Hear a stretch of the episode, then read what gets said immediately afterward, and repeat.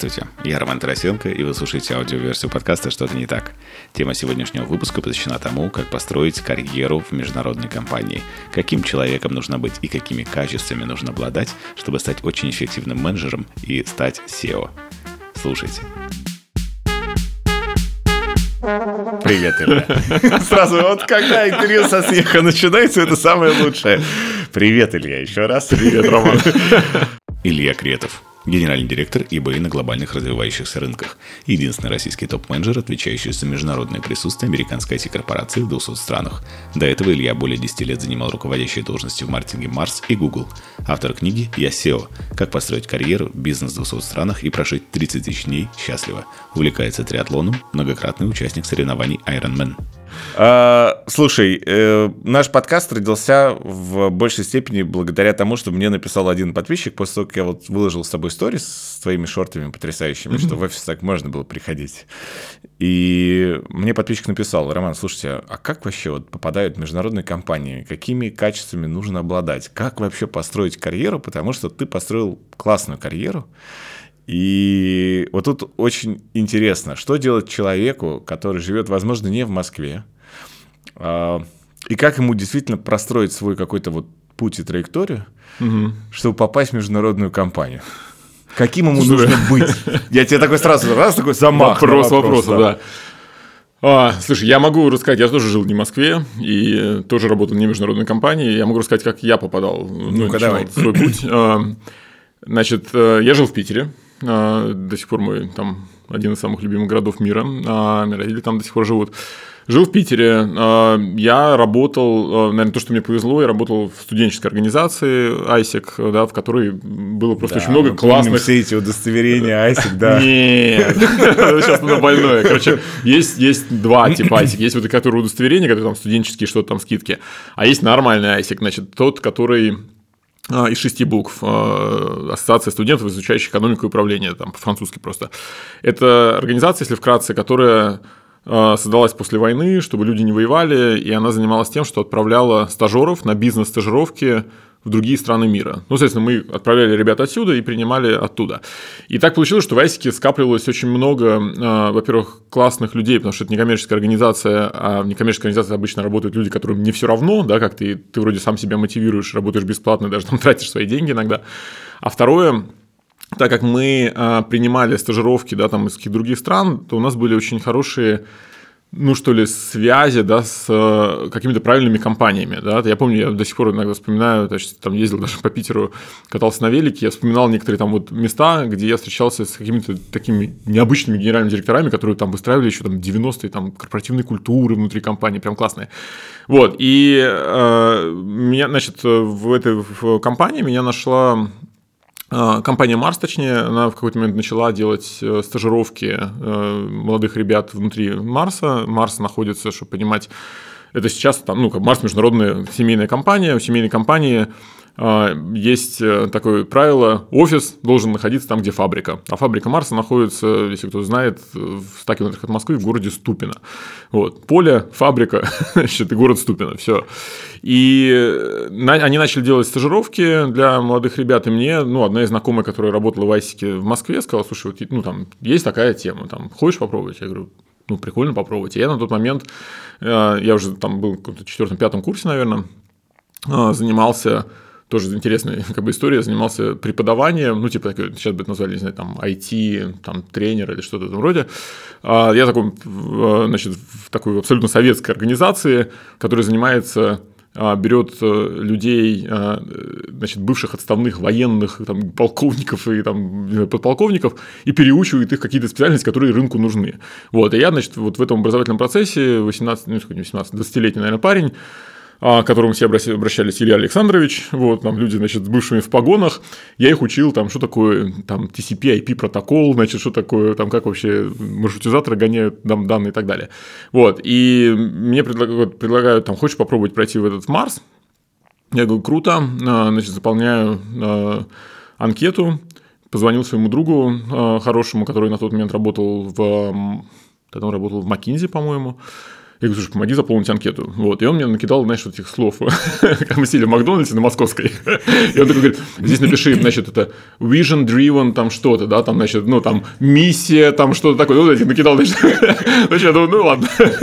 Вот, отправил. а, И потом в Марсе было несколько, как бы, интервью, ассессмент-центров. э, Да, это когда тебя там гоняют просто по полностью какими-то там презентациями, еще, ну, там, там интервью с групповыми занятиями, заданиями и так далее.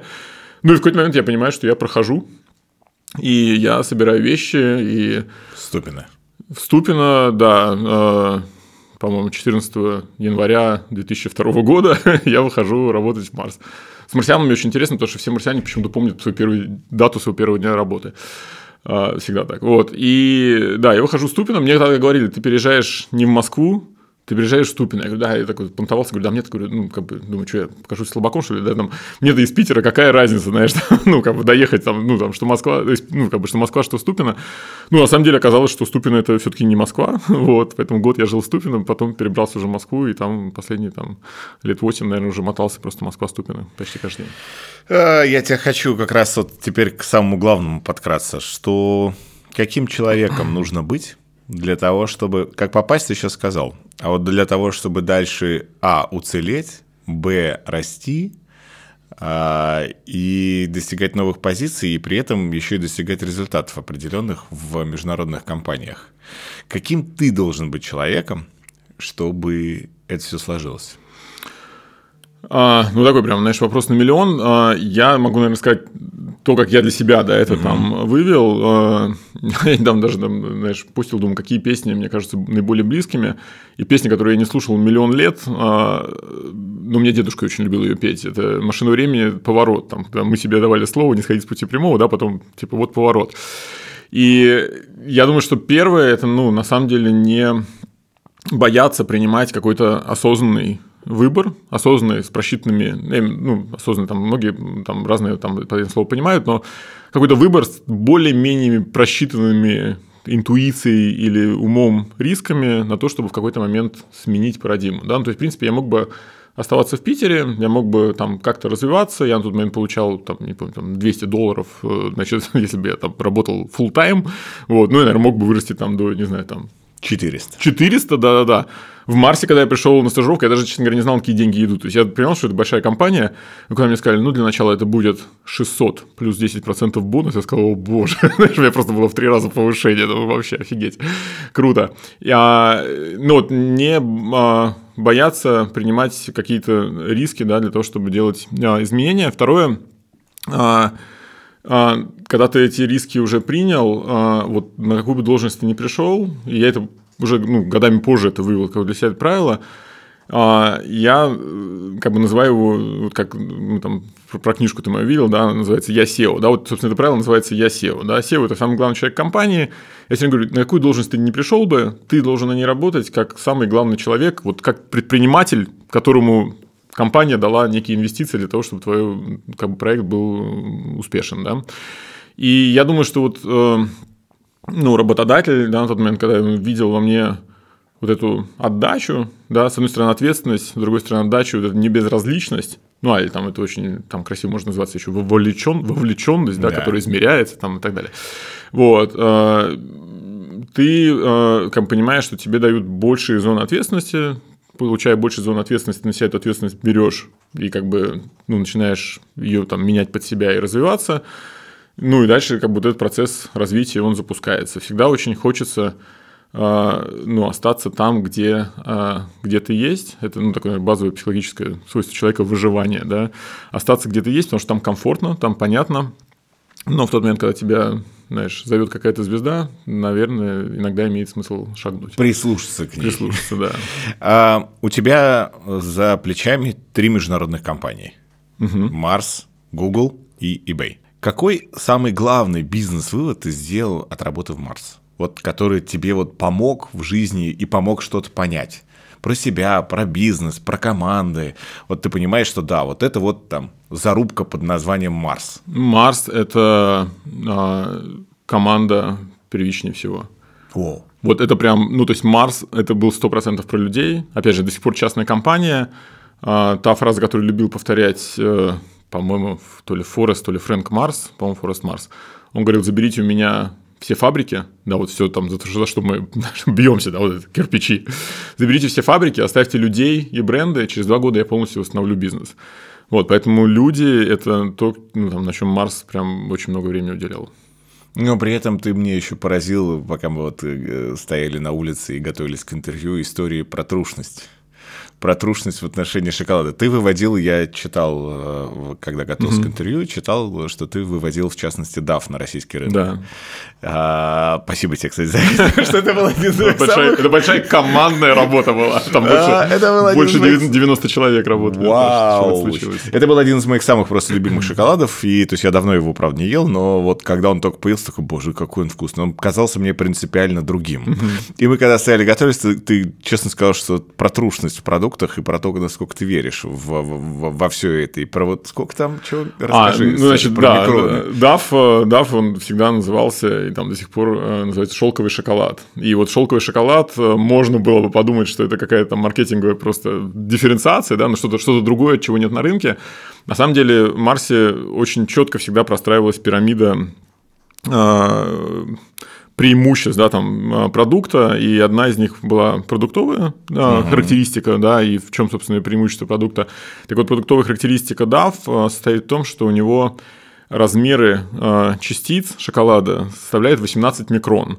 У всего остального шоколада, тоже сейчас там, за, там, за годами могу забыть, но это что-то в районе там, 25-35 микрон, может быть, даже больше. А это очень, э, ну, не просто как бы некая цифра, да, это, с одной стороны, тактильный показатель, сейчас объясню, с другой стороны, финансовый показатель. Финансовый, потому что в процессе э, измельчения, если так очень простыми словами, конширования, да, шоколада, э, ты тратишь больше времени на его, ну, давай так очень простыми словами, перемешивания. Да, да. Вот, то есть, чем больше времени ты тратишь, соответственно, тем больше у тебя затраты на производство, ну, чем дороже у тебя получается рецептура. А, поэтому очень многие э, производители шоколада, собственно, и не парятся в этом отношении. Но что это тебе дает? Тебе дает это абсолютно другие тактильные ощущения, потому что в тот момент, когда шоколад попадает э, на язык, да, соединяется с температурой тела, а у тебя происходит плавление какао-масла, и вот эти частицы, они у тебя на языке практически не чувствуются, да, и поэтому у тебя есть ощущение вот этого непонятного обволакивающего шелкового шоколада, и, собственно, это, ну, как бы становится уже таким э, потребительской, да, вот, как называли, потребительской, э, потребительской выгодой, и э, с DAO, э, я работал с DAO, я работал с Марсом, э, работал с Твиксом, с Баунти и Сникерсом, вот, наверное, с DAO с Давом и со Сникерсом было наиболее э, приятно работать, потому что там очень четко вот эта простройка, какой есть продукт и что он дает. И вот DAF мы прямо когда запускали, мы, э, я тебе рассказал, да, закупали, когда мы решили, что это шелковый шоколад, да, мы закупали из Италии настоящий шелк для того, чтобы делать торговое оборудование. Это, помню, там я подписывал смету на 5 километров итальянского шелка. Это про такую, прям про настоящую трушность на самом деле, что люди очень часто думают, что это исключительно маркетинговая придумка, и нет там никаких угу. особых штук, а на самом деле есть. Знаешь, почему я тебя попросил про эту историю рассказать? Да, потому что крайне редко, когда можно встретить человека, уже ушедшего из э, компании, работающего абсолютно в другом месте, но при этом сохранившего такую любовь и к работодателю, и к продуктовым линейкам. То есть, э, потому что обычно все не любят вспоминать вот эти истории, а ты прям вот у тебя глаза горят, когда ты про э, это говоришь. А, следующая веха, Google. Да. Вообще, как ты туда попал и что? Google, э, я скажу, что стала поворотной точкой. Э, я работал тогда на бренде Sneakers. Sneakers – это половина всего бизнеса Марса. Это половина? Половина, да. Это несколько, на тот момент было, спасибо, на тот момент было несколько сотен э, миллионов долларов, ну, там, в районе полумиллиарда, по-моему, долларов. И был 2008 год, когда начался кризис, когда все начало падать, и люди перестали экономить на а, Значит, люди, когда вот все падает, да, ну, доходы падают, зарплаты падают, все падает. Первое, на чем экономят люди, это на всех развлечениях. Второе, это на шоколаде. На чем они не экономят, это алкоголь, памперсы и презервативы. Вот, собственно, мы стояли про противоположную сторону баррикад от алкоголя, памперсов и презервативов, к сожалению, и бизнес очень сильно начал падать, и это было, на мой взгляд, самое интересное время, потому что, когда у тебя все растет, ты не очень понимаешь, оно то ли растет само по себе, то ли оно благодаря твоим каким-то усилиям растет. А вот когда оно падает, и нужно из этого как-то превращать это в рост, и все начали сдувать пыль со старых там э, бизнес-книжек типа Котлера, маркетинг и так далее, да, а, ну, как бы и убирать вещи, которые не работают, и прям возвращаться такие вот, знаешь, к основам, а, тогда это было очень, было очень интересно. И 2008, а, соответственно, с 2008 по 2011 год мы возвращали сникерс э, к росту, мы вернули в очень хорошее состояние, запустили тогда как бы возвратили там очень самый один из классных самых limited edition, да, вот эти ограниченные серии там сникерс с семечками, потом я уже запускал, это была ну, разработка меня и моей команды Сникерс три ореха, э, фундук, арахис и миндаль. Там, может быть, не помнишь, была очень классная тоже компания. Три вещи, которые можно сделать вместе. Там, э, значит, фундук, арахис и миндаль были в конце. И, э, да, и, ну, как бы вот так вот бизнес вроде вышел на нормальные позиции, и потом ты понимаешь, что, а что дальше, да? Ты понимаешь, что Сникерс, он, в принципе, ограничен ну, тем, как могут резать ножи на линии, грубо говоря, да, его рецептурой плюс-минус, потому что, ну, ты не можешь ее сильно поменять без либо сильного увеличения стоимости, либо без сильного, как бы, ухудшения бренда.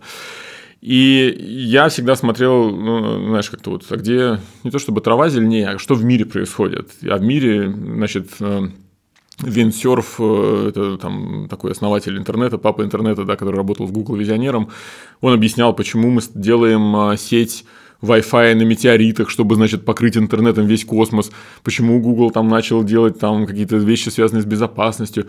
И ты понимаешь, что вот, блин, там творится будущее, да, а здесь ты думаешь, э, ну, как бы здесь ты вроде как уже все сделал, да, ты можешь там плюс-минус менять, но твое, твой прогресс и твой твое увлечение в компанию, да, и твоя отдача в компанию, она будет, ну, достаточно линейна.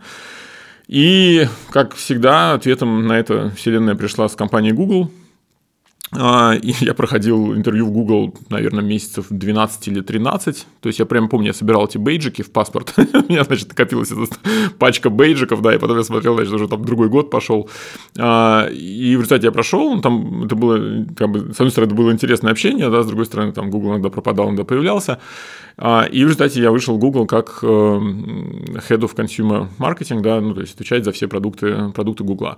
Значит, если одной фразой характеризовать Google а, – это а, гениальные абсолютно продуктовые разработки, гениальные, я до сих пор сижу на экосистеме Google, вот, но а, это, с одной стороны, компания, которая в хаосе внутреннем каким-то образом, до сих пор мне непонятным, зарабатывает обалденные деньги.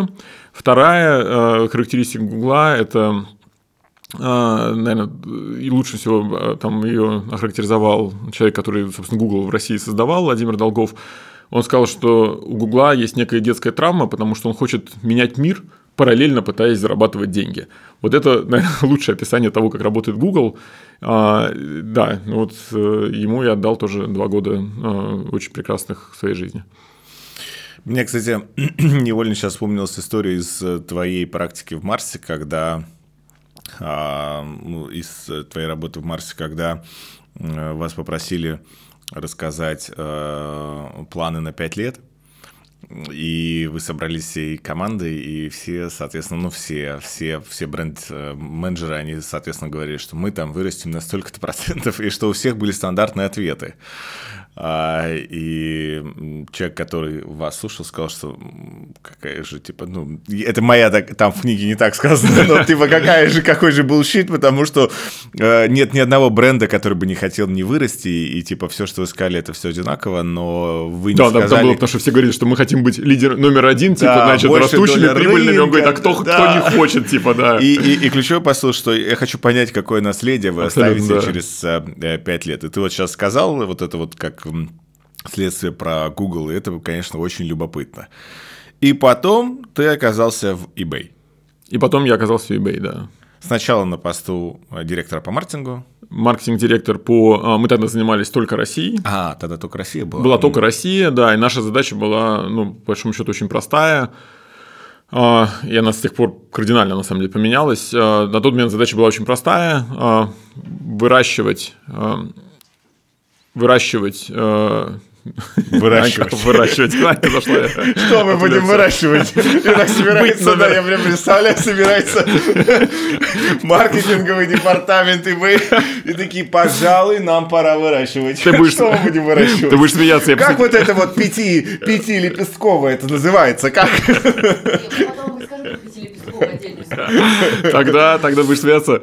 А, У eBay не было э, ни своего офиса модного, вообще ничего. Мы, значит, сидели в Регусе, и у нас собрание, ну, типа, совета директоров, на тот момент это было 5 человек, э, происходили в кофемании на белорусской. А в кофемании тогда было можно курить, и 4 из этих пяти, ну, то есть, кроме меня, они все курили. Я прям помню, даже да, все закуривали, значит, у нас началось обсуждение, что мы будем. Да, да. Не, ну а, тогда, в общем, была очень простая задача. Есть а, большое количество американских продавцов. У американских продавцов есть миллионы, там десятки миллионов разных товаров.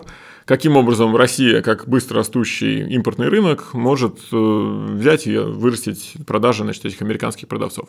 Это то, чем мы начали заниматься. а, И потом, если там прям очень быстро мы э, отстроили э, тогда на тот момент достаточно быстрый, э, очень быстрорастущий маркетинг э, в России. А Потом мы посмотрели на мир э, вместе с нашими боссами и сказали, что смотрите, здесь есть Восточная Европа, там Скандинавия, которой, в принципе, тоже никто не занимается. А попробуйте там то, что вы сделали. Мы попробовали там, это тоже там сработало. Поэтому мы начали заниматься маркетингом еще в э, восточноевропейских странах. Потом а, мы обратили внимание на растущий экспорт, а, ну, то есть на продажи именно продавцов, а а это то, на чем eBay зарабатывает деньги. И мы переключились, э, в том числе в России, на э, с импортного э, импортных поставок, да, мы подключили к этому экспортные продажи, э, рынок, в который никто не верил там еще в 2015-2016 году. Потом этим же мы занялись в Восточной Европе, а потом, когда я уже стал генеральным директором в 2016, э, там, в 2018 к нам подключился офис в Израиле, а в 2020, по сути, мы объединили под руководством московского офиса э, ну, практически там 200 стран мира, где мы занимаемся импортом, и примерно 150 стран, где мы занимаемся экспортом. То есть фактически ты сейчас отвечаешь за... Ну, не отвечаешь, потому что это громко так сказано. Но ты, в общем, руководишь. Как это сказать-то? Я, 200. я тебе помогу корпоративным Да, языком. давай, да. давай. Мы говорим, что московский офис – это хаб для всех развивающихся стран э, внутри eBay. Вот, соответственно, моя должность называется генеральный директор э, глобальных развивающихся рынков.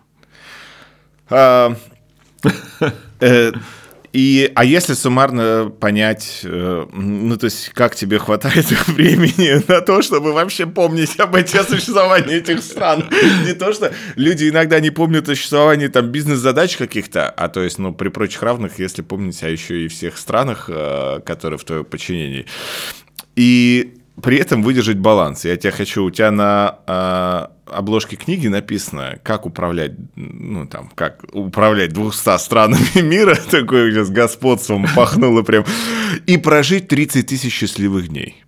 То есть при этом, ну, чтобы вот как раз не свалиться в то, чтобы э, ненавидеть все и вся, э, работа высосала все силы, мозг, настроение, желание, и ты превратился в робота, потому что вот сейчас сидишь ты достаточно живой человек. То есть, потому что очень часто, когда встречаешься с топ-менеджера крупной компании, он уже не очень живой, он уже функция.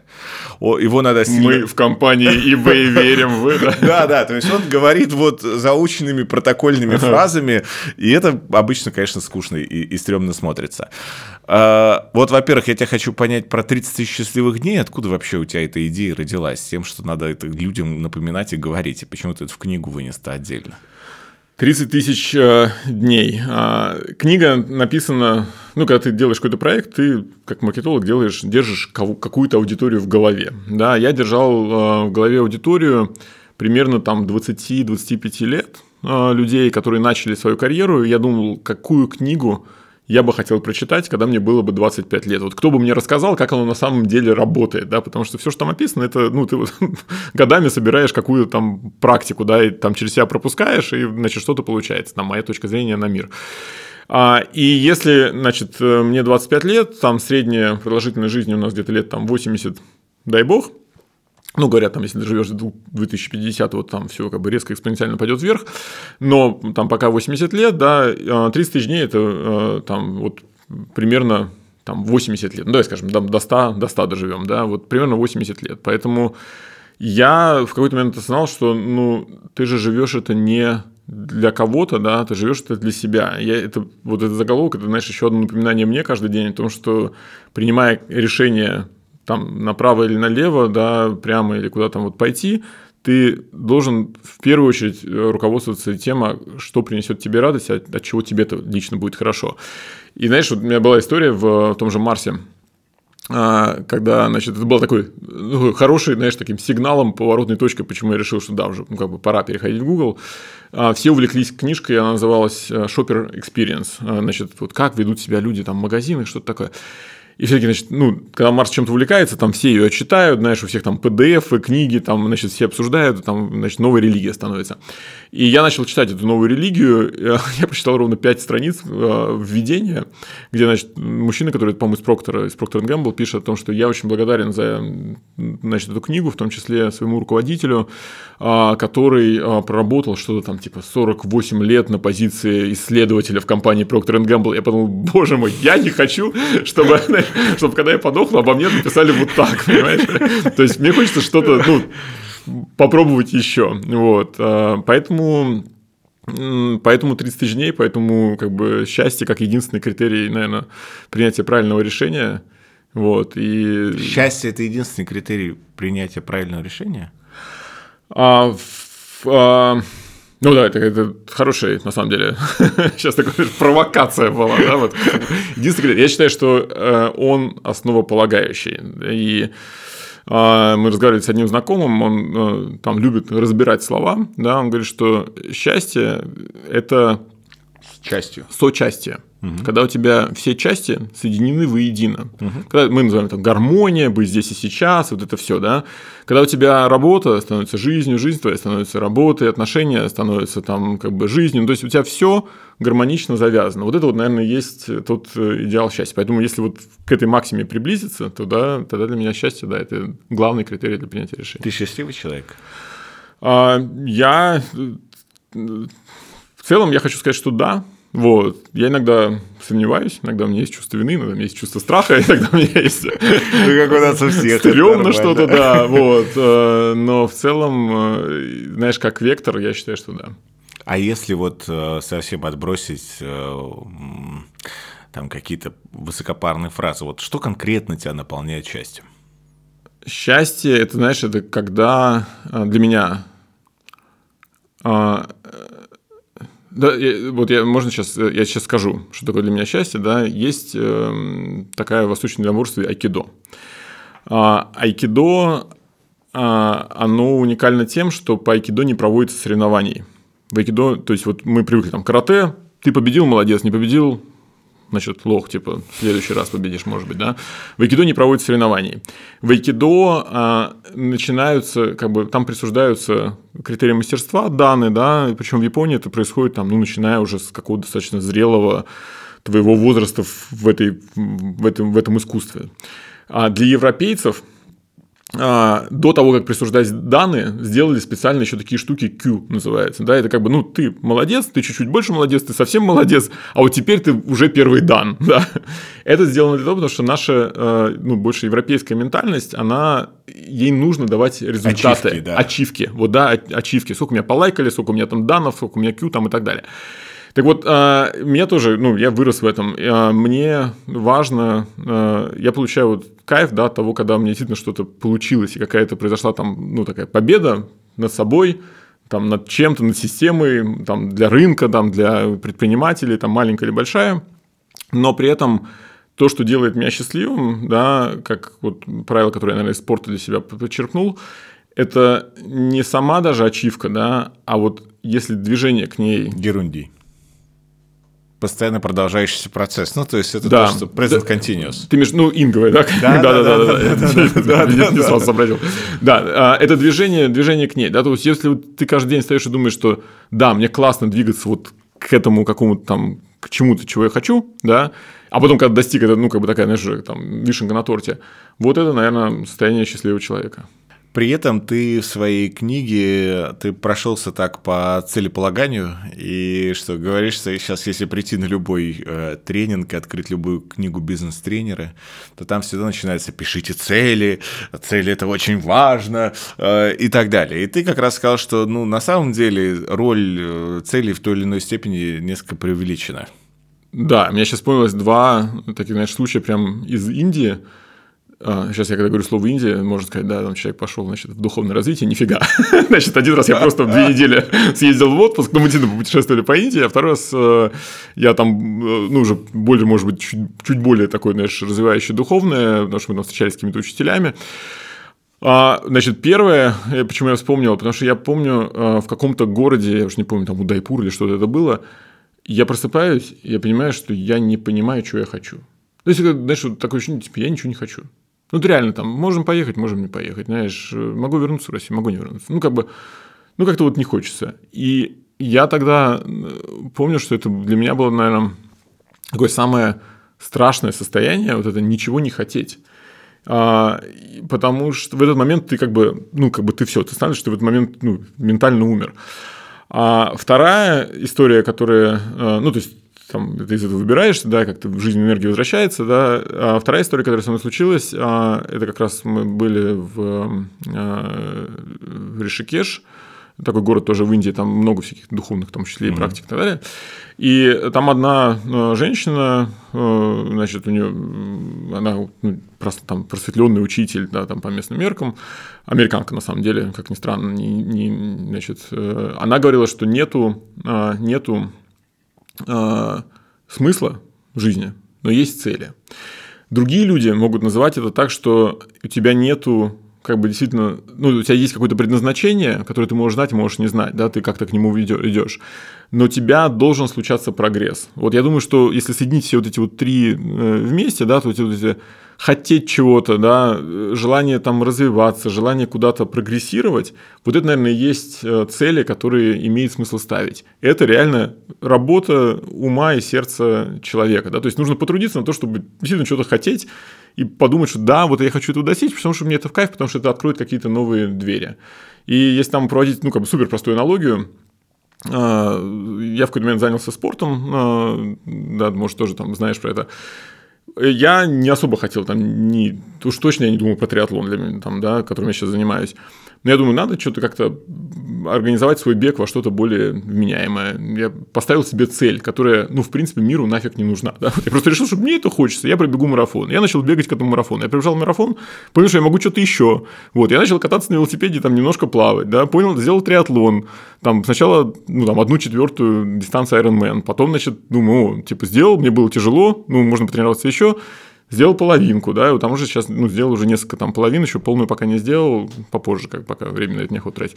Но ты понимаешь, что ты, ставя перед собой какие-то цели, к которым тебе интересно двигаться, ты э, просто развиваешь себя, и ты оказываешься в каком-то другом состоянии, чем ты был раньше. Иначе можно закиснуть.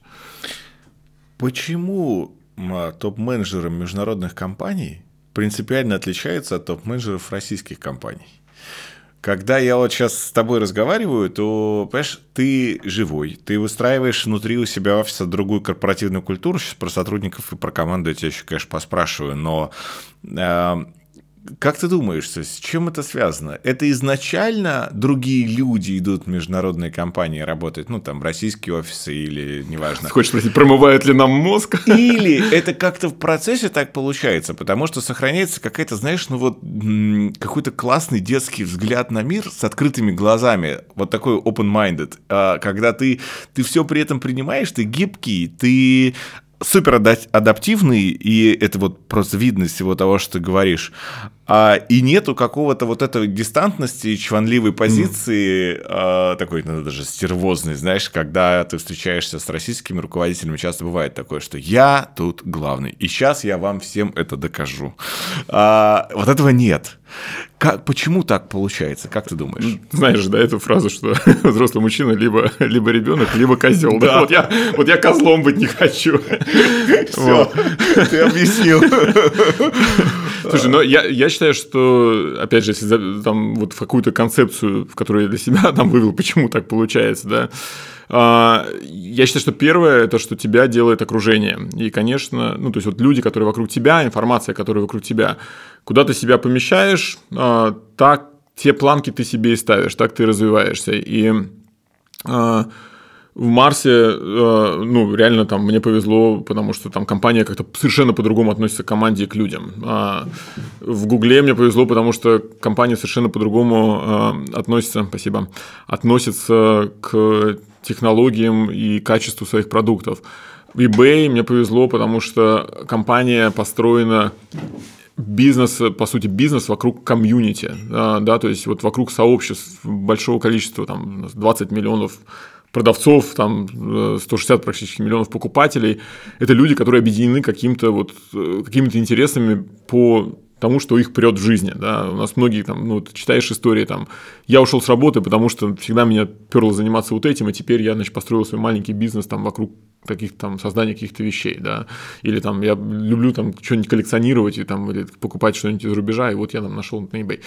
И а, когда у тебя э, вот опять же, вот эта правда есть э, в, в центре твоего бизнеса, да, не просто деньги, а есть некая как бы другая какая-то правда, да, вот сила, брат, э, другая. И вокруг этой силы начинается образовываться ну, потоки информации. eBay э, считается одной из самых а, такое сейчас модное слово, инклюзивных компаний, вообще там в Силиконовой долине в том числе, да, то есть вопросы не знаю, там, равенства, и, как бы, там, гендерного, профессионального, не знаю, расового и прочего, да, а, они, ну, просто там не стоят на вопросе, что, ну, как бы, это вот компания, для компании это просто такая must-have, что называется. Вот, поэтому, ну, это все тебя вот как-то по-другому тебя прокачивает. Я не могу сказать, что кто-то есть кто-то, кто говорит, типа... Приходит и говорит. Илья, поем гимн, значит, мы все для всех, да-да-да, корпоративный. Вот, А, такого нет. Какого сотрудника ты сейчас возьмешь на работу? Мы с тобой как-то касались уже темы MBA, и мне это интересно, я хочу твое мнение. Но я тебя вот сейчас конкретно по поинтам хочу пройтись. Высшее образование.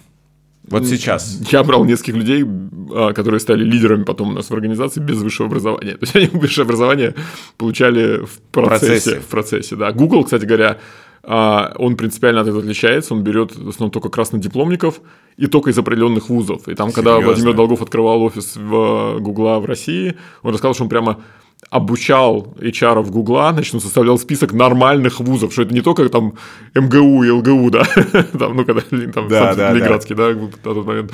Вот. э, А что еще есть там, ну, как бы и Баунг, и там ГУАП, там и еще какие-то там Инжек, Финек и прочее. Обалдеть. Я, кстати, не знал про Google. Надеюсь, может, они поменяли эту историю. Потому что мне кажется, что в целом роль высшего образования в горизонте там 13-15 лет, она, конечно, будет сильно изменена. И Ну, у тебя будет, да, я думаю, что будет какой-то вопрос э, компетенции, там, софт и hard. Вот, я тебя к этому как раз и хочу подвести. Ты, когда приходят люди, вот и сочетание софт и hard, на что ты смотришь в первую очередь? Э, На несколько вещей сразу я стараюсь смотреть. Во-первых, я никогда не принимаю решения в одиночку, да. О, это надо думать с кем-то, да? Да, а, значит, э, ну, потому что нужны точки зрения, можем тоже сейчас про процесс поговорить, а, но для меня это несколько вещей, на которые я обычно смотрю. Первое, на мой взгляд, самое важное сейчас, это, а, я буду по-английски называть, да, потом переводить, это learning agility, это способность быстро обучаться. Обучаться. У меня ключевая сейчас команда, которая есть в eBay, она прошла э, итерации неск- смены нескольких бизнес-моделей, географии, объединение офисов, разъединение офисов и так далее, да, выжили те, кто способен был адаптироваться и быстро обучаться к новым условиям. Вот я считаю, это как бы такая максимально предпринимательская жилка, которая нужна в корпорации. Второе – это, э, ну, наслаивающееся на это, лидерство, э, давай так, э, не безразличность сначала, да, то есть когда тебя не устраивает статус-кво, который есть, да, есть, ну, то есть есть люди, которые скажут мне, окей, там, типа, отсюда и до обеда, хорошо, отсюда до обеда, да, вот, значит, Шило. буду, Надо просто, чтобы было шило в одном месте. да, значит, не безразличность, на, безра- на небезразличность наслаивается лидерство на любой позиции, да, ты А должен... что такое лидерство? Лидерство – это способность поверить, э, как бы в первую очередь в себя, повести себя в какое-то другое место, да, и по возможность других э, Повести. убедить, да, и повести в какое-то другое место. И я сейчас не говорю, что ты для этого должен быть там, не знаю, генеральным директором, Лучше. директором там 150-200 Да, стран, да, то тут ты можешь быть э, ассистентом, не знаю, маркетолога, но при этом, если ты видишь, что тебя не устраивает, как делают сейчас рассылки, ты можешь как бы хочешь это там изменить, ты изменяешь как бы подход, убеждаешь агентство, убеждаешь начальников, убеждаешь там еще кого-то, кого тебе нужно изменить, да, там, как бы, да, вот это э, убедить, и ты меняешь э, вот это статус-кво.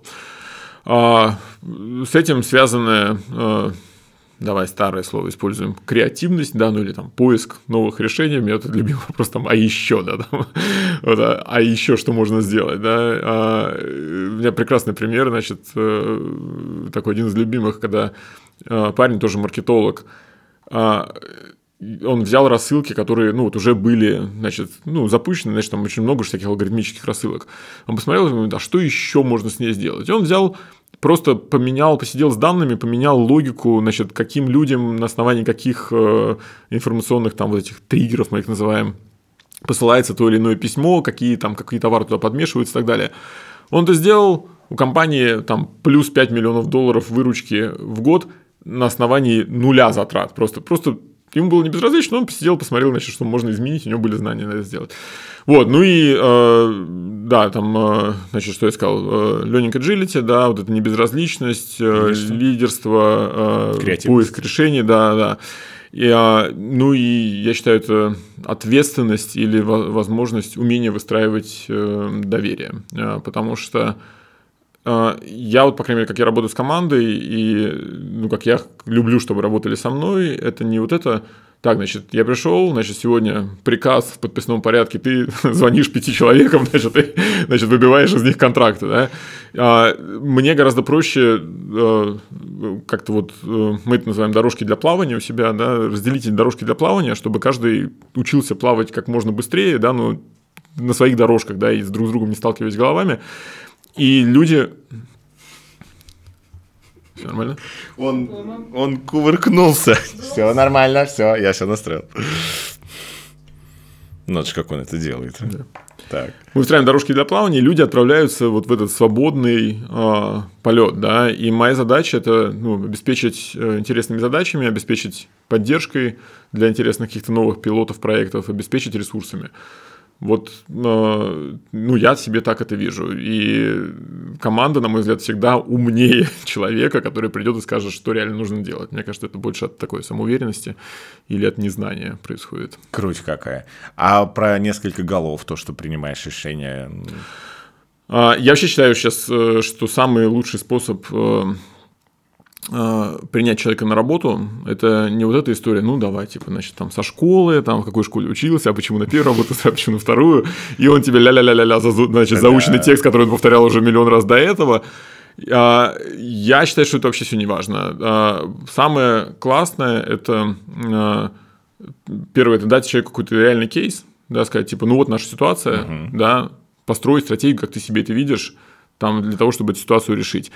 И мы очень много играемся с заданиями, с какими-то там вот с подходами, стратегиями, ну, не знаю, там, какими-то там тестами, да, какими-то там техническими знаниями, если вот берем какого-то там, например, аналитика или кого-то. А вторая история – это а, мне очень важен тимфит, да, то есть как бы насколько человек вольется в команду или не вольется, насколько он разделяет, я, кстати, про это не сказал, да, но это, это когда, да, ну, вот когда мы берем а, разные позиции, там дело доходит до меня, да, как познакомиться с человеком, это, наверное, единственное, на что я смотрю, да, то есть я предполагаю, что там технически он, как бы все уже остальное посмотрели, насколько человек станет частью Команды. твоей спортивной команды, да, ну, спортивной, я имею в виду, рабочей, Да-да. да, или не станет. Если он будет там токсичным элементом, это разрушит и его, и команду. А, и, ну, то есть лучше человек чему-то доучить и обучить, да, и он в процессе доучится, чем брать какого-то супер, там, а, не знаю, специалиста, но при этом токсика. А, так вот, э, а, там истории, как мы делаем, естественно, мы делаем как бы разные а, тесты, там это можно называть assessment центрами, можно не, не называть. А, мы делаем, как, наверное, многие, там ряд таких вот э, знакомств э, с ключевыми а, людьми. Я а, люблю, если я беру там на какие-то лидерские позиции людей, я э, делаю такую неор- неортодоксальную вещь, я как бы делаю интервью команды, которая будет работать ну, как бы с их потенциально будущим начальником. И мы недавно брали тоже человека в Израиле, у меня было такие в шорт-листе, там, ну, не знаю, я смотрел, наверное, кандидатов 30, у меня было в шорт-листе трое, А, я сделал интервью с командой, команда сказала, слушай, ну вот ну, они как бы приличные, да, люди, как бы, знаешь, это вежливые, но говорят, ну вот этот, ну как бы он точно, да, и ну, это очень совпало с тем, что... С твоим видением. С моим видением, да, и, ну, то есть мы сделали какой-то правильный выбор, в котором всем было, ну, уже, то есть, когда, когда человек вышел на работу, это не было ни шоком, ни ничего, да, это было такое осознанное решение команды по принятию нового игрока в эту команду. А что, на твой взгляд, большинству руководителей российских мешает стать полноценным эффективным лидером? Вот именно мешает. Какие качества мешают им в лидерстве? Потому что ты от многого такое ощущение, что вот избавился от какого-то балласта. Ты производишь такое впечатление. Потому что особенно, когда ты говоришь, что лидер – это не самый умный человек в комнате, и, и это глупо, ну, то есть, соответственно, нанимать людей. Вот от чего нужно избавиться лидеру для того, чтобы стать хорошим лидером? Я думаю, что, э, наверное, первое там от страха, э, ну, продолжая, да, вот то, что ты подметил, от страха э, не быть самым крутым, да, то есть нам кажется, ну, типа, я лидер, значит, я же мачо, альфа, да-да, Акелла не промахнулся, да-да, вот это все, значит, я должен быть самым крутым, поэтому я буду отстаивать свое мнение до конца, и, ну, вот, потому что, ну, потому что если я не отстаю, ну, короче, я провал, да, значит, кто-то другой возьмет, займет мое место, вот это вот я считаю, что нужно выстраивать э, отношения в команде, в котором вот это звериное нужно убирать. Да, первое. Второе, э, э, не бояться, ну, то есть мы там даже вот говорим не про лидера, который, ну, там, вот самый-самый, да, а, ну, у нас же много лидеров еще, ну, в таком среднем менеджменте, да, не бояться выставить команду в позитивном свете вперед себя.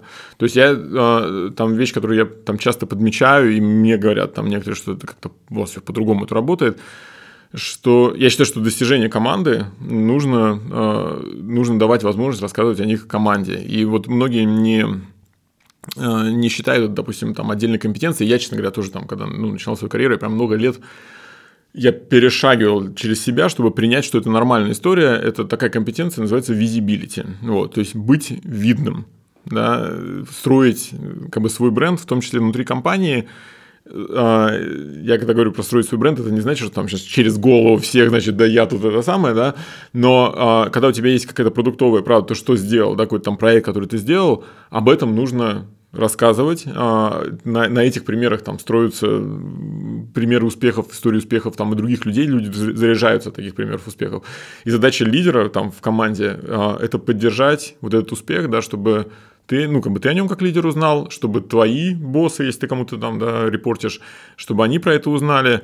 Поэтому, например, мы, а, одна из вещей, которые там, ну, практически насильно для моего босса сделали, да, но, ну, не то, чтобы насильно, ну, я попросил, чтобы мы это сделали, мы сказали, а можно мы тебе будем давать квартальные отчеты, чтобы их презентовала команда. Не просто я ему рассказываю, значит, ну, потому что он по цифрам, в принципе, видит, что бизнес происходит, я ему рассказываю, что бизнес происходит, но чтобы это презентовала команда. И он, э, ну, я ему за это благодарен очень, да, он согласился, да, он раз в квартал выслушивает команду, не, ну, не просто меня, а команду. Таким образом, люди понимают, ну, что они могут ну, как бы сделать что-то, рассказать об этом, да, их там замечают, ну, а дальше там это выстраивается тоже там карьерный какой-то карьерный э, план.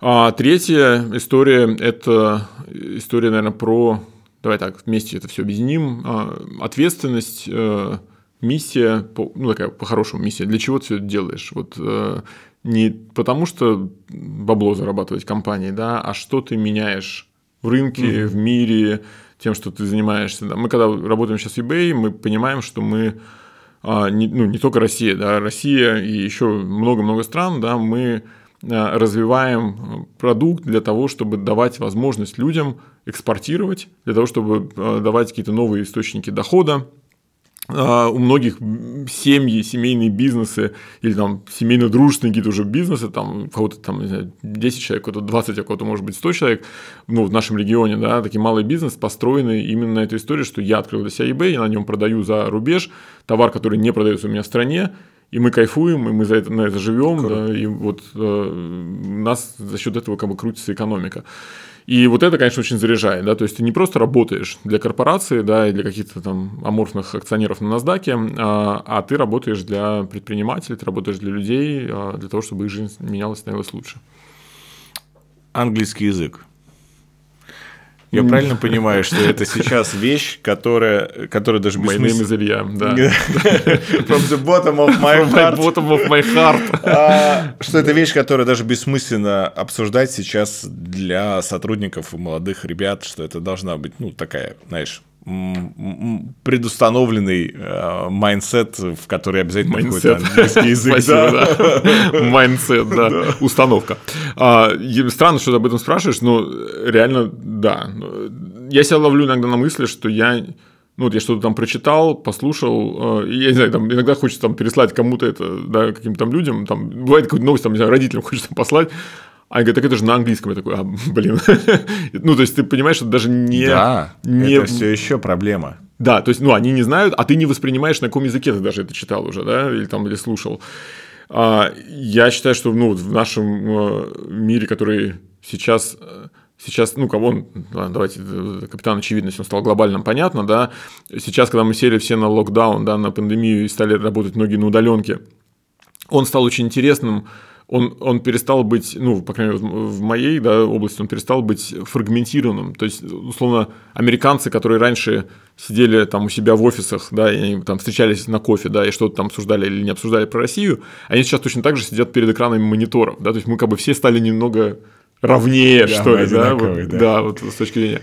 Но э, английский, да, конечно, потому ну, Россия, у нас есть очень большой страх, на, на мой взгляд, э, связанный с тем, что Россия большой рынок, да, он достаточно самобытный, здесь есть много бизнесов, которые вырастают, здесь мы видим примеры, когда люди становятся миллионерами, миллиардерами, и, ну, многие очень заслуженно, и это прям классно, А, но, на мой взгляд, не э, воспринимать э, остальной мир э, вот невозможно. Даже те люди, которые стали сейчас, ну, вот, такими, знаешь, трушными предпринимателями, у многих э, из них, э, во-первых, либо западное образование, либо они черпают э, в, м, вот, вдохновение из бизнес-моделей, которые происходят, не знаю, в Бразилии, в Австралии, в Ирландии, еще бог знает где, потому что по всему миру появляется куча интересных стартапов.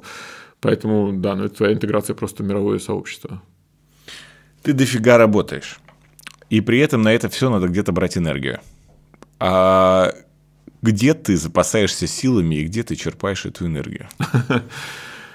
А, знаешь, вот у меня есть такая мантра, что организм и организация – это примерно одна и та же... Сообщающие сосуды. Сообщающие сосуды, один, одно коренное слово, одно и то же, да, и что там энергия команды, что энергия твоя, это все очень близко. Если говорить про меня, а, то я, естественно, э, стараюсь э, ну, есть какие-то вещи, знаешь, э, да, так, несколько таких, э, наверное, хинтов.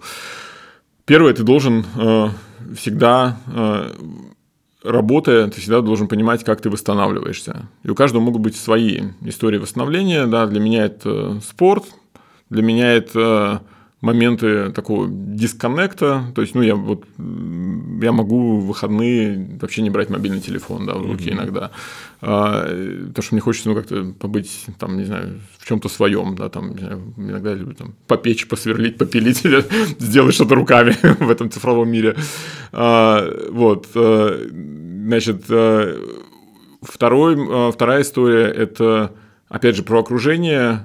Ты, э, энергия, она конечна, да, ты энергией как бы запасаешься, а потом ты ее начинаешь расходовать. Очень много расходуется на мозг. Мы знаем, что у нас мозг, э, когда он в активном состоянии, он потребляет примерно столько же энергии, сколько легкоатлет на тренировке. То есть, в целом, ну, ты теряешь большое количество энергии. У меня есть э, друг очень очень крутой юрист, там управляет уже большой американской компанией в Москве юридической.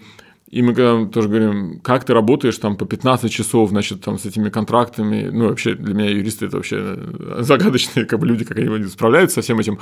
Он говорит, ну а что, говорит, я же не мешки таскаю, значит, с углем. Я говорю, ну, то есть он лукавит, но это не так, да, ты потребляешь очень большое количество энергии. Вот, поэтому я, соответственно, эту энергию переключаю, я э, могу там пробежаться, проехать на велосипеде, там, про- поплавать, да, для меня это приток какой-то новой энергии. А, Я стараюсь, э, это тоже, что я понял из там велоспорта, э, что тебя иногда ты начинаешь выгорать, прям конкретно, да, то есть ты вроде, ну, когда ты пашешь, пашешь, пашешь, результата, может быть, там нет, или он не такой быстрый, как тебе хочется, или там, не знаю, что-то тебя там произошло, что, ну, тебя выбило из колеи. У тебя должен быть в организации человек, а, ну, я его называл себя номер два, но, наверное, нехорошо называть номер два, то есть, как бы твой следующий номер один, угу. за, кого, за кого ты можешь спрятаться, да, за кого, ну, вот в велогонках там очень часто так прячутся, да, и на колесе едут, потому что, да, потом как бы выходят опять вперед и опять ведут группу. Вот точно так же, за кого ты можешь спрятаться и немножко прокатиться, а потом выйти вперед и опять, ну, там, помочь прикрывать какие-то основные, основные моменты. А,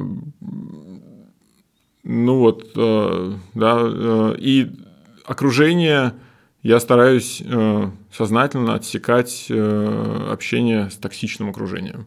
То есть это без относительно оценки человека, но есть просто люди для меня, ну, вот на уровне химии мы не совпадаем. Токсичные, есть нетоксичные. Я убрал для себя, как правило, все бизнес-завтраки, вот, когда вроде как поговорить не о чем, а встретиться, ну, типа, надо. Вот, э, я э, стараюсь исключать из своего общения людей, которыми у меня, вот, ну, ну, у нас не складывается. У меня есть, там, я прям помню, э, было несколько а, людей, которые занимают тоже очень крутые позиции. И они говорят, ну давай там как-то вот реконнект, да, там встретимся, на позавтракаем. Я понимаю, что я прихожу в офис к 9 утра, и я уже вымоченный, как будто там, как будто я мешки с углем таскал.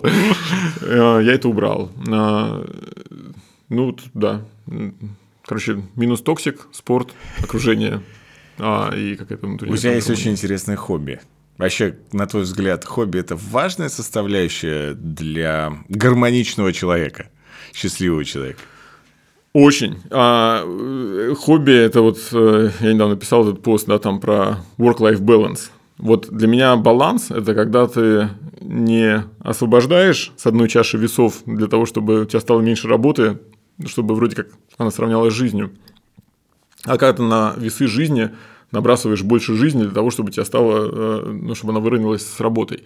Хобби очень важно, потому, э, для меня это возможность объяснить себе, какие у меня еще есть роли. Я сейчас просто боялся использовать слово «кто я». Ну, давай так, uh-huh. если, да, чтобы не копаться туда, да, в эту эзотерику, да. Ну, типа, кто я за пределами работы? Вот я не там не гендир, да, вот завтра там меня увольняют, и как бы, и все. Вот кто я, что я могу, да, что я умею. А, чего я достиг за как-то вот этими пределами. Для меня вот это, для меня это хобби, это возможность развиваться где-то в другом месте. Ты печешь хлеб. Ну, не только пеку хлеб, но и хлеб Но это на меня произвело самое большое впечатление, потому что ты не выглядишь как человек, который потребляет хлеб. Ты что, я столько углеводов жру. Вот он, спорт животворящий, что делает, и все, как у тебя все сгорает просто в топку.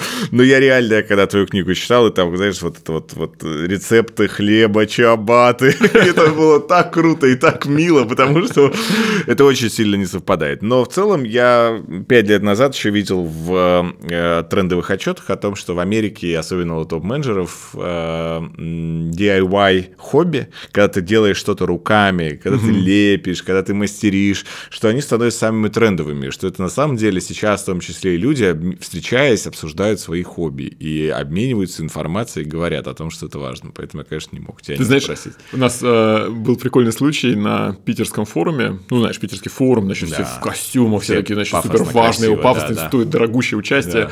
Это был не этот год, а вот э, 2019. И а, а, класс питерского форума, то, что там вечером проходят вечеринки обычно какие-то. И, и мы стоим на какой-то уже там пятница, значит, там последняя, одна из последних где-то вечеринок, там, значит, вид на Исаки, вот эта вот красота, все, значит, где-то лоты, там что-то, по-моему, отель, на крыше, теплый вечер, ну, прям все так дорого, хорошо. А, и подходят люди, мы так стоим как-то около входа, и подходят люди, а, ну, там кто-то кого- кого-то знает, там, там, привет, там я, там, генеральный директор, там, Урал, что-нибудь там, да, там, я, там, значит, металла, там, что Я говорю, а давайте теперь мы просто будем представляться без вот этого вот ерунды, да, и к нам подходили люди, говорят, я генеральный, мы говорим, так, слушай, нас вообще не парит, какой-то там генеральный, вот кто ты без этого? И там выяснялось, что а я танцор, а я хоккеист, а я рисую. Ой, как круто. И мы просто, мы там все разошлись, мы уже мы стояли трындели вот про эти вот истории, а, потому что тогда у человека, знаешь, у него падают эти маски, и это то, что он ну, как бы, что он действительно любит, это вот как бы, ну, какой-то маленький в тебе, да, начинает вылезать. И я очень, э, меня очень бесит, когда э, э, люди, ну, особенно это западная культура, когда они любят придумывать, ну, какие-нибудь, знаешь, э, словечки понятным вроде бы историям. Ну, например, вот этот э, а, как, как же называется, play, play date, да, mm-hmm. когда типа наши дети решили поиграть вместе. Ну, мы раньше там, я поехал к другу, да, теперь это называется, значит, play date, да, вот это вот. И вот эти вот, когда хобби превращается вот в такой пафос, это мерзко. Но когда хобби – это часть тебя, ну, как бы трушная часть тебя, это, конечно, Круто. конечно, классно, да. Ну, и поэтому, а, если говорить там про делать руками, мы тоже, когда там были в Штатах, нам, значит, э, там часть э, как-то такой компанейский, не знаю, развлекухи, помощи комьюнити, да, как-то сплочение, мы тоже поехали, значит, строить дома для э, homeless people, потому что это там большая часть истории. И я видел, как для части моих коллег, там, ну, люди из разных стран мира были, а, это было такое, типа, ну, блин, ладно, типа, знаешь, ну, там, что-то там, постою рядом, да. А были люди, которые нам, ну, как бы помогали это все делать, американцы, которые работают где-то не в eBay, там, ну, просто где-то работают, и для них реально по кайфу, там, вот они 4 часа в день могут после работы тратить на то, что они строят дома там, для бездомных людей, какие-то там деш... дешманские, ну, типа, людям есть э, где жить. Вот это их, знаешь, хобби. Мне э, хобби руками нравится, потому что ты очень быстро видишь результат своего труда, да. А хлеб, в нем есть какая-то прям магия. Ну, ты вроде соединил самые дешевые ингредиенты, там, вода, мука, да, там, соль, дрожжи, ну, под все. То есть, если не выпендриваться, то все. Потом у тебя там два часа, два часа, час, и у тебя бабах, и у тебя красивый а, каравай, а главное, что все еще говорят, о, какой классный, такой я вкусный. Впервые в жизни у тебя это прочитав, понял, что я хочу попробовать испечь хлеб, поэтому ты меня вот этим вот, ты меня заразил, и мне просто стало Извини за килограммы. Чувствую, что все, будет совсем тяжело. Ну и напоследок я тебя хочу спросить, про очень простую штуку. Если бы ты вот мог сейчас напрямую подключиться к мозгу а, всех ребят, которые учатся в, институте и там, допустим, на третьем курсе сейчас пребывают, что бы самое главное ты бы мог им сказать? Ну так вот прям, глядя в камеру. Может, меня. А, чтобы а, я, наверное, хотел пожелать то, что я бы хотел, чтобы мне пожелали. А, и, наверное, мне это много раз желали, и ну, оно где-то на подкорке, может быть, ложилось. Это свои а, мечты не откладывать на потом. И это не значит, что э, э, нужно разделять, что типа вот здесь я зарабатываю, да, а вот здесь я живу. Но пробовать совместить то, чем ты зарабатываешь, с тем, чем ты живешь, какими людьми ты окружен. И, э, мне могут возразить, что типа, ну да, блин, а я там, не знаю, я учусь где-нибудь э, в удаленном городке, там, поселке, да, но я считаю, что если ты себе как минимум задашь это как вектор, вокруг тебя начнут э, происходить удивительные события. Да? Тебе вдруг... И не потому, что они начнут происходить вокруг тебя, а просто начнешь прислушиваться к ним лучше. Ну, есть там вот э, прекрасный проект, по-моему, «Кружок», да, называется, который приезжает в какие-то безумные там удаленные школы и делает там курсы веб-программирования. Есть много других компаний, есть, слава богу, интернет, да, там, ну, много где он уже работает, да, там, дай бог, по стране. А, есть, э, как бы, да, сейчас можно там зарабатывать там продажами онлайн, на экспорт, э, куда угодно. Поэтому а, вот попробовать найти, что ты любишь, да, и пробовать э, до, той, до того момента, пока ты не понял, что вот это твои, твои рельсы. И когда ты это понял, ехать по ним, это первое, да, ну, как бы встать на них, да, и с этих рельс начинать э, постепенно как бы наращивать по ступенечке такими небольшими шагами свою жизнь э, для того, чтобы э, не застаиваться и быть прогрессивным. Короче, мечтать, не бояться воплощать мечты и постепенно, постепенно прогрессировать, настроиться на это. Ты боишься постареть? Я не боюсь постареть. Я знаю, как я хочу выглядеть, когда я постарею. А, я даже... Как даже Познер. Я хочу как, как Познер выглядеть, когда я постарею. А, есть такой фильм а, «Приготовьтесь, будет громко». Не знаю, смотрел ты, нет? Эм, значит, с этим... С Джимми Пейджем из Led Zeppelin, Эйджем и... Господи, из White Stripes, который... Слушай, ну они не постарели. Но вот когда ты смотришь на Пейджа, который, значит, своими седыми волосами, знаешь, вот этими морщинками вокруг глаз, потому что он улыбается, и который с такими же, знаешь, вот этим кайфицом берет гитару и показывает, блин, у меня, смотрите, винил, а здесь вот он такой, значит, там вот этот трембл добавляет, а здесь вот это вот, м-м, типа, да, а, он выглядит как бы человеком, ну, старым, да, ну, то есть он выглядит как да, человек в возрасте, но он, он выглядит как в возрасте, но он не выглядит старым, да, и, наверное, то, чего я а, боюсь, или да, так, позитивно это, да, а, как бы в будущее, да, то, а, к чему я стремлюсь, чтобы этого не случилось, да, я не хочу перестать быть актуальным. Вот для меня это гораздо более важно, чем какая-то физическая старость. Спасибо тебе большое. Да, как круто получилось. Подписывайтесь, ставьте лайки. До новых встреч.